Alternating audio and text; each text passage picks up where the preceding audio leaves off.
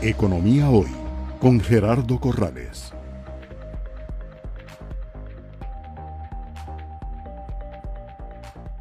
Muy bien. Eh, importante lo que decías, que si bien es cierto y el Banco Central lo muestra eh, de, manera interesante comparando los niveles de actividad económica actuales con los niveles pre-pandemia, eh, febrero del año 20.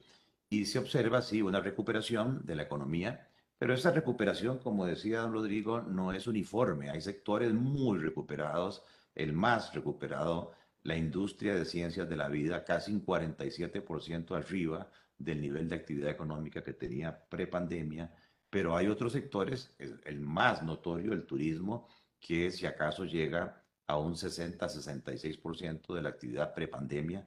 El número de turistas que tuvimos prepandemia fue 3 millones.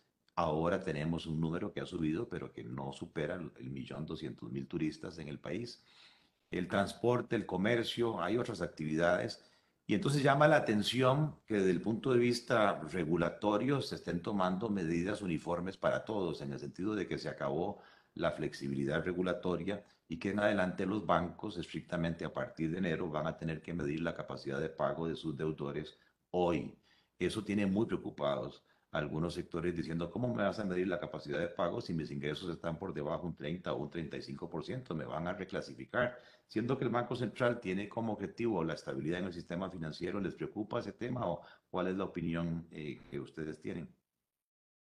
Eh, bueno, vamos a ver, eh, las, Em, en efecto, la recuperación económica ha sido desigual en diferentes industrias. Algunas eh, están muy por encima de los niveles pre-pandemia. Bien lo mencionabas, el caso de la manufactura, sobre todo la de dispositivos médicos desde zona franca, eh, que ha tenido realmente un, periodo de auge. Em, servicios empresariales también, servicios de apoyo empresarial han tenido un muy buen desempeño, información, telecomunicaciones, eh, todos con niveles muy significativamente por encima de los pre-pandemia mientras que por otro lado hay algunas industrias más rezagadas y claramente la industria del turismo, hoteles y restaurantes en particular. Eh, el comercio, eh, perdón, el transporte interno de, em, de, eh, de, turistas, por supuesto, también se ha afectado como consecuencia de, de, digamos, de la recuperación apenas parcial de los niveles de actividad en el sector turismo. Em, pero las normas eh, de naturaleza prudencial no se hacen para sectores, se hacen para todos, eh, para todos los deudores. Quienes tienen que adecuar esas normas generales a los diferentes sectores son los bancos, son los, son los acreedores, son los intermediarios financieros. Ellos tienen que hacer la tarea de entender a sus deudores, entender cuál es la capacidad de pago real de sus deudores y poder distinguir bien eh, y esto creo que lo hicieron en el caso de, eh, de la pandemia, lo, lo, han hecho, eh, digamos, aprovechando las oportunidades normativas que se les dieron. Entender bien cuál es la situación de un deudor que tiene una condición de liquidez temporal, pero que sigue siendo solvente en el tiempo, y distinguirla de quienes ya desafortunadamente no, no se mantienen solventes en el tiempo. Porque para quienes están sufriendo una crisis de liquidez, es decir, que no pueden pagar hoy, pero digamos, las perspectivas sugieren que con la recuperación económica van a salir adelante mañana, tiene mucho sentido hacer arreglos de pago. Eh, la normativa prudencial se, flexibilizó al inicio de la pandemia eh, y se empezó a normalizar a finales del año pasado, con la idea de que ya a partir del 2022 empezara a normalizarse esa, esa normativa prudencial, en alguna medida, no 100%. ¿Eso qué quiere decir? Que durante eh, el periodo más fuerte de la pandemia eh, hubo absoluta flexibilidad para que las entidades financieras hicieran arreglos de pago con sus clientes, prórrogas, readecuaciones, eh, y eso se aprovechó muy bien por parte de la industria financiera y de sus clientes. Alrededor del 60% del saldo total de créditos en la economía nacional fue sujeto a algún tipo de arreglo de pagos. A hoy, eh, eso ya empieza a normalizarse. Se le da, se hizo borrón y cuenta nueva a partir de enero del 2022. Los bancos pueden seguir haciendo, como hacían en el pasado, una readecuación en un plazo de 24 meses sin que se castigue ni el historial de crédito del deudor ni eh, la clarificación de ese crédito en particular y consecuentemente no se castigue, em, digamos, al, al banco con la obligación de hacer provisiones adicionales o estimaciones adicionales. Eh, pero ciertamente esa ventana todavía está ahí para que le hagan arreglo de pago a los deudores que lo necesitan. Y uno pensaría que los, que los deudores que más lo necesitan son justamente, como decía, los deudores en los sectores más fuertemente afectados, como el sector turismo.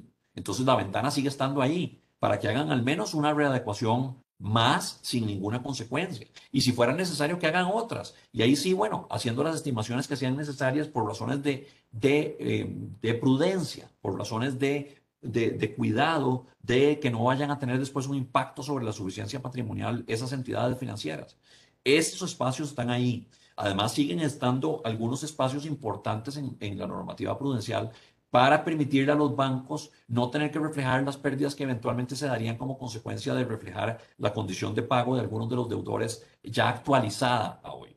Lo que no, lo que no podríamos eh, hacer, Gerardo, no lo está haciendo Costa Rica y no lo está haciendo el resto del mundo por un tema de responsabilidad, es seguir eh, pretendiendo que la capacidad de pago de los deudores se analice con base en lo que ocurrió antes de la pandemia. Ya es hora de actualizar esos análisis de capacidad de pago y tomar las medidas que correspondan. Esas medidas pueden ser arreglos de pago. Eh, esas medidas pueden ser otras para darles flexibilidad a los clientes, pero hay que actualizar la capacidad de pago.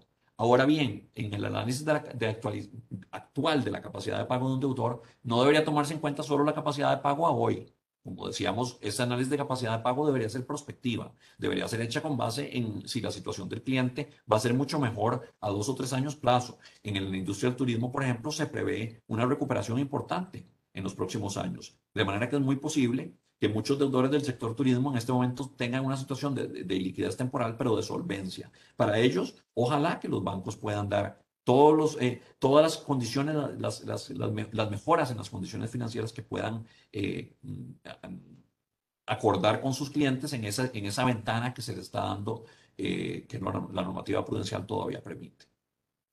Sí, este, este tema es bien interesante, daría para mucho más, sin entrar en ánimo de polémica.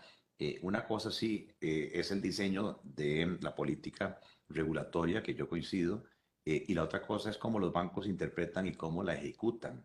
Y te pongo un par de ejemplos que he vivido en carne propia. Coincido absolutamente que la regulación se modificó tal que la capacidad de pago no sea la de hoy, sino la capacidad de pago, tomando en cuenta el futuro. Pero imagínate que en esas proyecciones uno de los bancos, incluso uno de los bancos del Estado, eh, para uno de los clientes del sector transporte, la gran discusión era que en dos años, tres años, el, transporte, eh, como lo conocíamos, como lo conocemos, desaparece. Por las tendencias del mundo postnormal, eh, porque los millennials ya no viajan en buses, eh, o que el turismo también desaparece en los próximos tres años.